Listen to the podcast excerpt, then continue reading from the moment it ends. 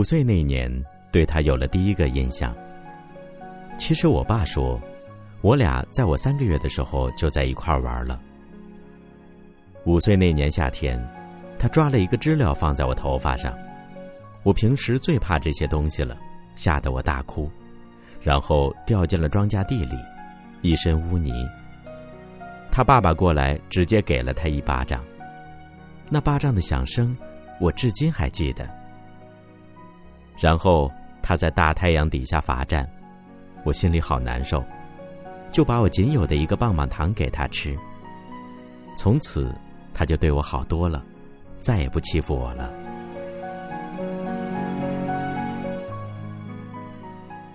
七岁那年，因为我身体不好。和小伙伴们一块玩的时候，总是最慢的那一个。那天傍晚，天色已经慢慢变黑，和一大帮小伙伴从河坝上准备回家，路过一片竹林，还有一片坟地，不知道谁喊了一句“有鬼”，大家都使劲跑，我当然是跑在了最后，惊慌失措，一不小心绊倒了，膝盖磕在一块石头上。破了一个大口子，流了好多血。只有他一个人跑了回来，把我扶了回去。其实他那个时候胆子也很小，很怕这些鬼怪之说。去年问起他这件事，当时为什么跑回来扶我？他说他不记得了，可能是怕他爸扇他耳光吧。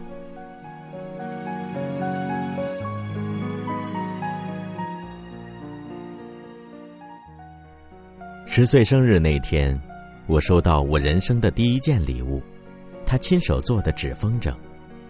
虽然不能飞，但是我还是天天在床上玩，也不睡觉。结果被我爸一把扯碎了，我哭了三四天，好久没和我爸说话。他知道了，说长大了赚了钱，给我买个能飞的。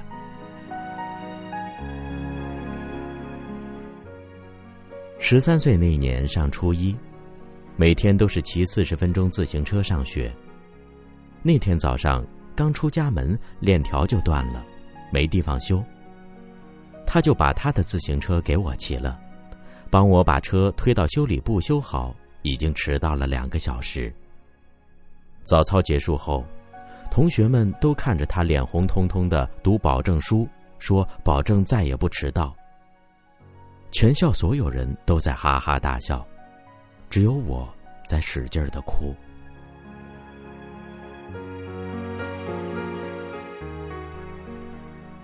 十四岁，我收到了人生第一份情书，告诉了他，结果他把我情书抢了过去。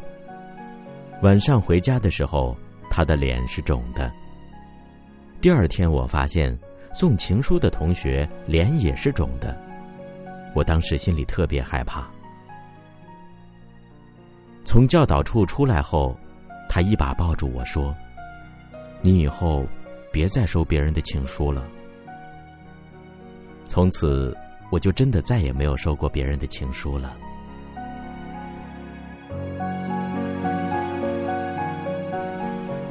十六岁的时候，准备中考了，他成绩比我差得多。我问他。想跟我在一个学校吗？他说想。我说，那你得快努力，不然进不了一中的。此后的两个月，我天天晚上帮他补习，不让他出去玩。后来他实在受不了，就冲我发火：“考不上就算了，不就是三年不在一块儿吗？”我当时就哭了。后来他上了二中，我在一中上了一个月。就申请去了二中，我爸气的两天没吃饭。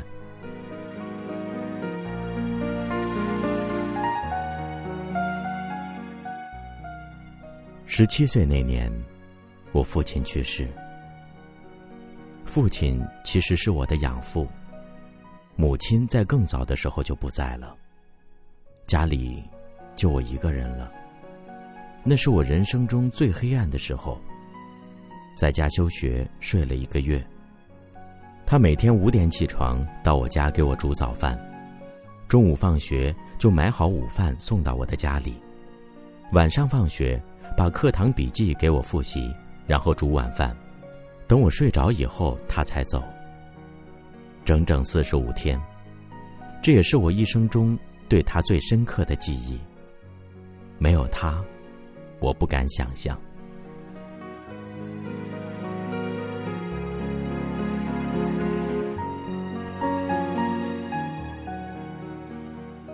十九岁高考，我进了复旦，他为了我也去了上海一所普通的大学。每天四十分钟的公交来我学校。陪我吃晚饭。那时自己的心情还没完全收拾好，听他说最多的三个字就是“还有我”。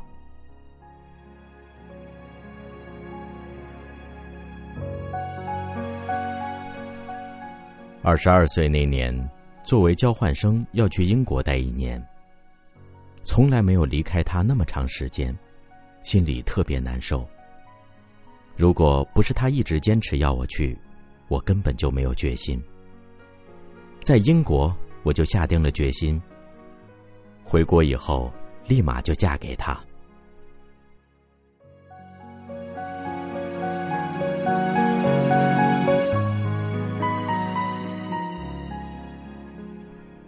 现在，在他公司不远的地方开了家小小的花店，觉得有他在身边。就很安心。年底我们要结婚了，就问他还记不记得小时候的事情。他说都不记得了，就记得我小的时候给过他一个棒棒糖。人生有许许多多路口，常常不知向左还是右。有时候我会感到孤独，偶尔想找个人一起走。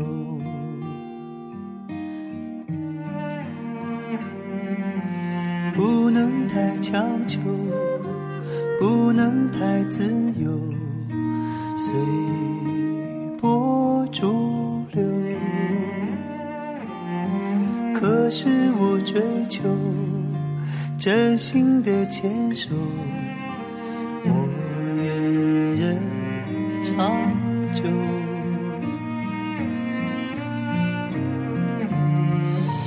我也会有失望的时候，抱怨生活对我不够好，不能像电影。一样，情节曲折，结局依旧，但我庆幸自己能泪流。尽管下次伤心还会有，终究是真切，不麻木。喜怒哀乐，细水长流。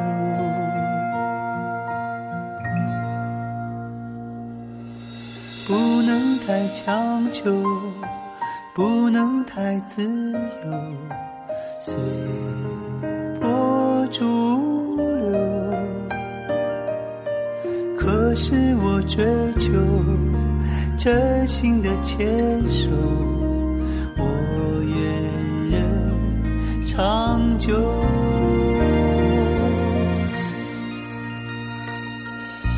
我也会有失望的时候，抱怨生活对我不够。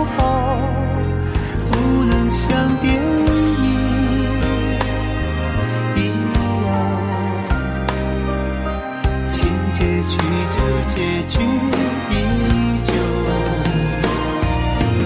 但我庆幸自己能泪流尽管下次伤心还会有终究是真切不麻